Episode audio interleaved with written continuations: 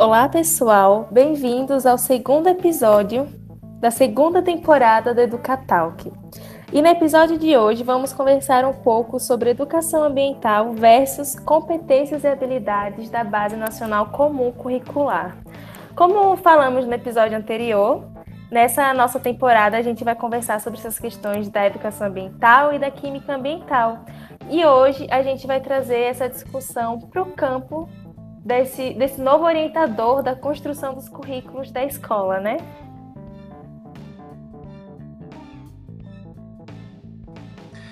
Isso mesmo, Jai.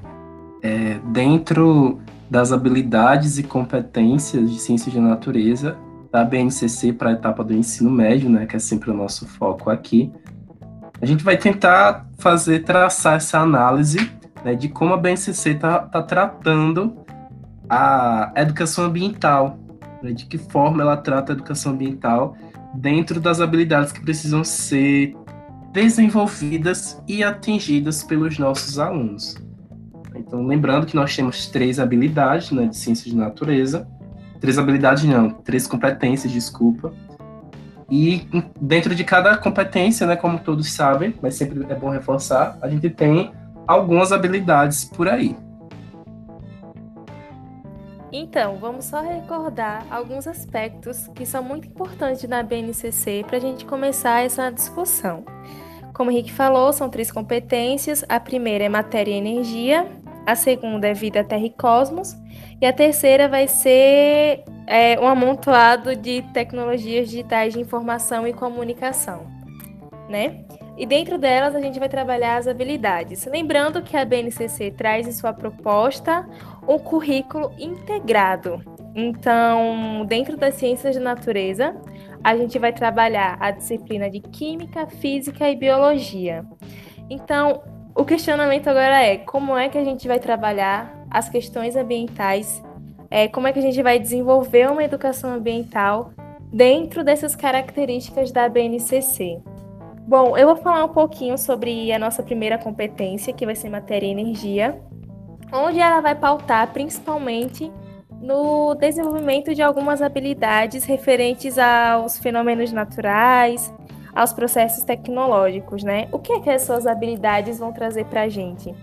Quando a gente lê o documento da BNCC, essa parte específica, é, essa primeira competência vai falar, vai trazer alguns conceitos importantes a serem desenvolvidos, como desenvolvimento sustentável, processos produtivos, é, vai falar um pouco sobre radiação e como determinadas radiações vão afetar o meio ambiente, vão afetar a fauna e a flora também. Vai falar sobre os impactos ambientais. Vai trabalhar também a questão da toxicidade dos materiais e vai falar um pouco sobre os ciclos biogeoquímicos. Então, dentro dessa primeira competência, a gente vai, vai ter que trabalhar de forma a desenvolver alguns desses conceitos e que os alunos consigam identificá-los e desenvolver determinadas características em sua comunidade. E esses são alguns exemplos que a gente vai ter nessa competência de matéria e energia. Lembrando que o que eu estou falando aqui são alguns conteúdos, digamos, que a BNCC propõe que a gente trabalhe, tá? Na segunda competência, que vai ser Vida, Terra e Cosmos, eles vão propor que a gente trabalhe sobre transformação e evolução da vida. Então, quais são os conteúdos que eles orientam que sejam trabalhados dentro dessa competência? E que tenham a ver com a educação ambiental, né? É, eu posso citar aqui como exemplo a questão da intervenção nos ecossistemas que os humanos vão causar a partir das nossas, dos nossos trabalhos e das nossas atividades. E também vou falar um pouco sobre ciclos biogeoquímicos também e alguns parâmetros físico-químicos da natureza. Então, nessas duas primeiras competências, a gente vai ter voltado à educação ambiental esses conteúdos e as habilidades que a gente vai ter que desenvolver dentro deles, né? E por fim, a terceira competência, que é a que envolve a tecnologia digital de informação e comunicação. É, se vocês se recordam, a gente falou que ela é tipo uma competência coringa, né? Ela não vai trazer conteúdos específicos, mas sim muitas habilidades pautadas na linguagem científica. Então, quando a gente tenta alinhar essa discussão com a educação ambiental, a gente pode falar, por exemplo, que os alunos, que a gente consiga construir com os alunos essa linguagem científica, consiga construir é, a questão do desenvolvimento de pesquisas relacionadas à educação ambiental, de levantamento de dados seguros, né, e dados científicos principalmente, deixar de lado a questão da opinião, né, que é algo muito forte, infelizmente, e a gente precisa ter essa visão científica. Ciência não é opinião, então isso precisa ficar bem claro nessa etapa do ensino médio. Que os alunos, quando a gente estiver trabalhando essas questões ambientais, comece, quando a gente começa a conversar sobre as questões sociais, a gente precisa ter uma linguagem científica, não uma linguagem pessoal pautada na opinião. Então, esses serão mais ou menos os conteúdos que a BNCC traz para a gente trabalhar com os alunos na, no ensino médio. Isso mesmo, Jai.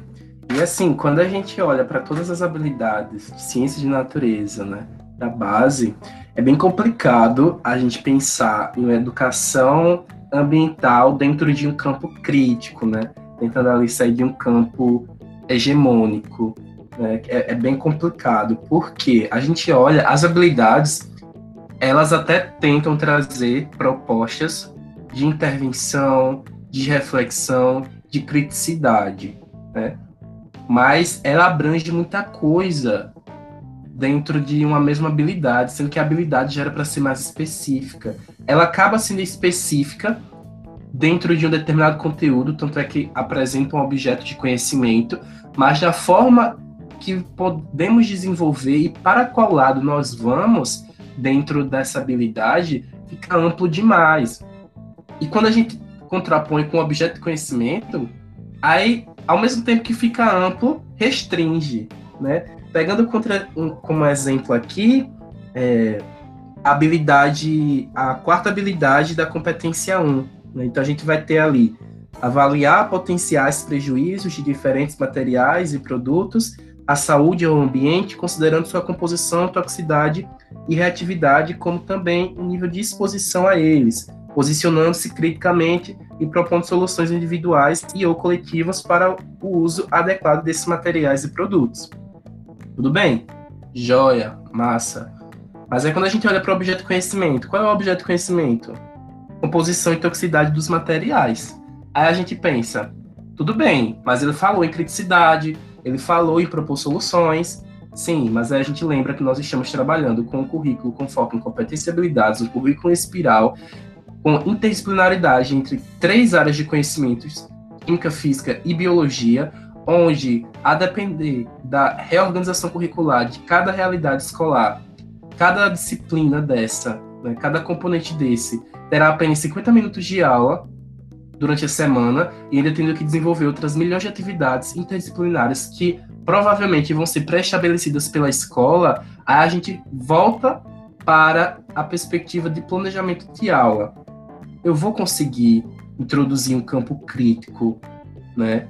Um ensino de educação ambiental crítica dentro das minhas aulas? Vou. Provavelmente não. Porque essa, esse é o certame da da BNCC propõe muita coisa ao mesmo tempo e restringe, né? Justamente porque o tempo de, de aplicabilidade do conhecimento que o professor precisa ter ali no ensino médio é curto. As demandas que essa organização curricular pede são muitas. Então a gente acaba ficando perdido e optando por uma coisa mais simplista, que seria o quê? Detalhar somente os conteúdos, sem introduzir nenhum tipo de contexto muito muito extenso um contexto que saia da minha área de ciência de natureza, né? Porque é, aquela, é, é, aquela, é aquele pensamento, né? Já não basta ter que trabalhar com um professor de química e física e biologia e ainda ter que levar para outras áreas de ciências sociais, de ciências é, linguísticas, né? Aí muitos professores têm esse pensamento. Principalmente agora. A gente fala assim da BNCC como se ela tivesse totalmente implantada, mas em muitos lugares do Brasil, a BNCC ainda está em perspectiva inicial de implementação. No nosso estado, por exemplo, a etapa do ensino médio, o referencial curricular que rege essa etapa, ele ainda está sendo reformulado. Ele ainda não foi homologado, né? Já, já, já fizeram as etapas, né? De, de reformulação, consulta pública, mas até esse momento ele ainda não foi homologado. Então, se não foi homologado, ainda não é regra de jogo. E isso acontece em várias outras cidades e estados do nosso país, né? A gente precisa entender que, mesmo que desde 2018 a BNCC já está em jogo, mas ela ainda não foi completamente implementada. Então, os medos, os anseios, né, as faltas de idealizações para trabalhar com um currículo que propõe tanta vasticidade assim, ainda estão muito em alta. Principalmente porque a gente ainda não teve nenhuma turma, nenhum grupo de alunos que iniciou sua educação básica em currículo da BNCC e finalizou sua educação básica em currículo da BNCC, para a gente ver de fato qual é o resultado, quais são as diferenças. Então, bote, bote o resultado de longo prazo, daí de uns 10 anos, né, ou mais, para a gente poder ter esse retorno. E a gente, quando olha aqui, por mais que nós tentamos introduzir essa reflexão, né, até mesmo um, uma química é, humanística, né, que é, é, um, é uma prática de ensino que perpassa por pontos que nós falamos no, no último episódio, que nós estamos também tentando propor dentro das habilidades e competências aqui, uma química humanística que consegue é, reunir, ao mesmo tempo que trabalha conceitos científicos, trabalha perspectivas sociais e trabalha é, realidades locais. E quando a gente olha isso para as habilidades, a gente fica um pouco perdido, principalmente quando, como eu falei, quando a gente contrapõe com os objetos de conhecimento. Né? São muito direcionados, são muito descritivos, a habilidade até que, que deixa abrangência. Mas aí a gente também vai ter que ver como está sendo a progressividade dentro de cada realidade escolar. Porque lembra que a BNCC ela também aparentemente propõe uma abertura de inserção de conhecimentos locais, de inserção da realidade e da dinâmica escolar local, né? Então é aquela linha tênue, sabe, entre um currículo nacional e uma possível proposta, um pseudo, uma pseudo proposta de adequação local. Então, assim, todo mundo fica perdido, principalmente quem está se formando agora, como a gente. Quem está iniciando agora na, nas licenciaturas, nos cursos de formação de professores, é muita abrangência, ao mesmo passo que é muito restritivo e ao mesmo passo que é muito complexo, né? Acaba sendo assim até incoerente, mas é isso que a BNCC nos traz. Acredito que o Henrique conseguiu definir muito bem os nossos sentimentos, porque é desesperador. É, a gente compreende, a gente teoriza, a gente discute, entende como essas questões ambientais devem ser trabalhadas dentro da nossa área. Precisam ser críticas, a gente precisa compreender a realidade dos alunos, mas, meu Deus, como é que a gente vai trabalhar tudo isso num tempo tão curto? É dentro dessa nova reestruturação do ensino médio, dentro das realidades das escolas onde nós vamos atuar e principalmente como é que a gente vai trabalhar tantos aspectos que sequer nós vimos na nossa graduação? É, essa é uma opinião muito particular, não sei se o Henrique compartilha dela, mas no nosso, na nossa grade, né, que é a de 2014, a gente só teve uma discussão ambiental no último período. E foi uma disciplina, infelizmente, muito curta, online, por conta da pandemia, onde nós não podemos discutir tantas coisas assim por causa do tempo, por causa do contexto. Enfim, não foi uma disciplina bem aproveitada. E eu duvido muito que teria sido uma disciplina bem aproveitada presencialmente, justamente pela falta de organização do próprio componente curricular, né? O nosso professor chegou a comentar sobre isso, que não concordava com a forma como a disciplina era ofertada, e acredito que na maioria das graduações das ciências da natureza, exceto biologia, acho, eles vão trabalhar essas questões ambientais da mesma, da mesma forma. Só uma pincelada rápida em cima de alguns conceitos e só no final do curso para dizer que teve. E isso para mim chega a ser um absurdo, principalmente dentro da do país em que a gente vive, né? Que é tão rico quando a gente fala da biodiversidade. Nosso país é um dos países mais ricos em relação a isso, em relação à fauna, em relação à flora. Nós temos muitos biomas, nós temos animais incríveis, uma fauna, uma flora incrível. E como é que as nossas, como é que as nossas grades curriculares, como é que os currículos das, das licenciaturas em das licenciaturas no geral não trabalham essas questões?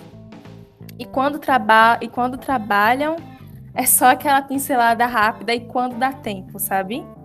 Então, além de todas essas questões, como a gente vai lidar quando chegar na sala de aula e ver que a prática é diferente da teoria, ainda tem a questão da nossa formação, né? Porque, infelizmente, nós não vimos tudo isso.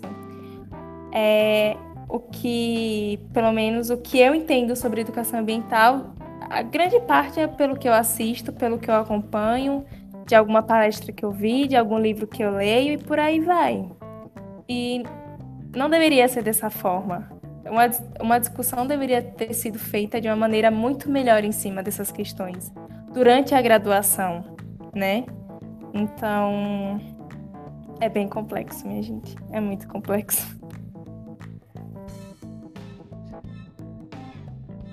Isso. Pode parecer que a partir desse momento a gente saiu, né, um pouco do contexto, porque nós estávamos propondo fazer um, um, um confronto entre educação ambiental, competência e habilidades é, da BNCC, né? Agora estamos falando sobre formação inicial de professores, formação continuada, por que não, né? Mas não é. é. Esses trâmites que a gente tenta trazer aqui, que muitas vezes de início parece que não teriam nada a ver, não teriam nada em comum, mas é, é, essa, é justamente essa nossa proposta de reflexão. Por quê? Nesse caso aqui em específico, a gente está é, indo direto em cima das habilidades e competências da base, como elas estão influenciando nas perspectivas de planejamento de práticas pedagógicas dos professores, né? Que estão precisando já trabalhar com essa perspectiva. Só que a gente também lembra que, além da BNCC, nós temos a BNC professor, a BNC Formação de Professores, né? onde ela vem aí para estruturar formações continuadas para os professores já formados e estruturar também os currículos dos cursos né, de formação de professores. Aí a gente pensa, como é que vai ser essa reestruturação, essa formação continuada em cima de uma coisa de, de preceitos da BNCC, dessas competências e habilidades que já não estamos vendo com bons olhos. Né? Então vai ser como se fosse uma extensão problemática de como as habilidades e competências é, da BNCC elas deveriam ser desenvolvidas, mas vão acabar não sendo desenvolvidas. Então a problemática vai ficar ainda maior. É porque até o momento nós temos uma formação que vai contra a BNCC e depois nós vamos ter uma formação que vai a favor da BNCC. Então, entre esses dois casos, eu não sei qual é o mais conflitante, né? E o mais assustador. Mas é realmente é trazendo essa perspectiva de que é, precisamos refletir sobre todos os aspectos que regem a nossa formação docente, nossa perspectiva docente né? E as nossas práticas docentes. Então, por isso que a gente fala aqui sobre um monte de coisas, às vezes que nem estava programado, né, Jai? A gente fala de coisas que não estavam inicialmente programadas para esse episódio, mas a gente acaba falando. Pois é, porque no fim das contas, é, tudo vai influenciar né, a nossa prática docente. A nossa formação influencia, a nossa formação inicial influencia, o que a gente assiste vai influenciar, as nossas realidades influenciam. Então não tem como a gente falar desse confronto entre a educação, nesse caso específico, entre a educação ambiental com a BNCC, sem citar também o um lado de quem está se formando e de como nós fomos formados para trabalhar esses conteúdos e para trabalhar esses objetos né, dentro das instituições de ensino. Então é isso. Falar sobre educação, assim, quando a gente fala, a gente começa a conversar nos nossos episódios, a gente sempre cita muitas coisas e às vezes até fica repetitivo, mas é que realmente são questões que a gente não pode deixar de trazer quando a gente está falando da, do ensino de química no ensino médio. Então, é isso, aparentemente, né? E esse foi nosso segundo episódio. Esperamos que vocês tenham gostado, né? Tenham conseguido refletir em cima disso, refletir com a gente. Qualquer coisa, podem, podem lançar sugestões, dúvidas, sabe? Podem conversar com a gente lá pelo direct do nosso Instagram. Estamos super abertos a isso e até gostaríamos, né? né Jai? Mas assim, esse foi o nosso episódio. E é isso. É isso mesmo, pessoal. Diálogo sempre. Podem nos seguir lá. Até a próxima. Tchau.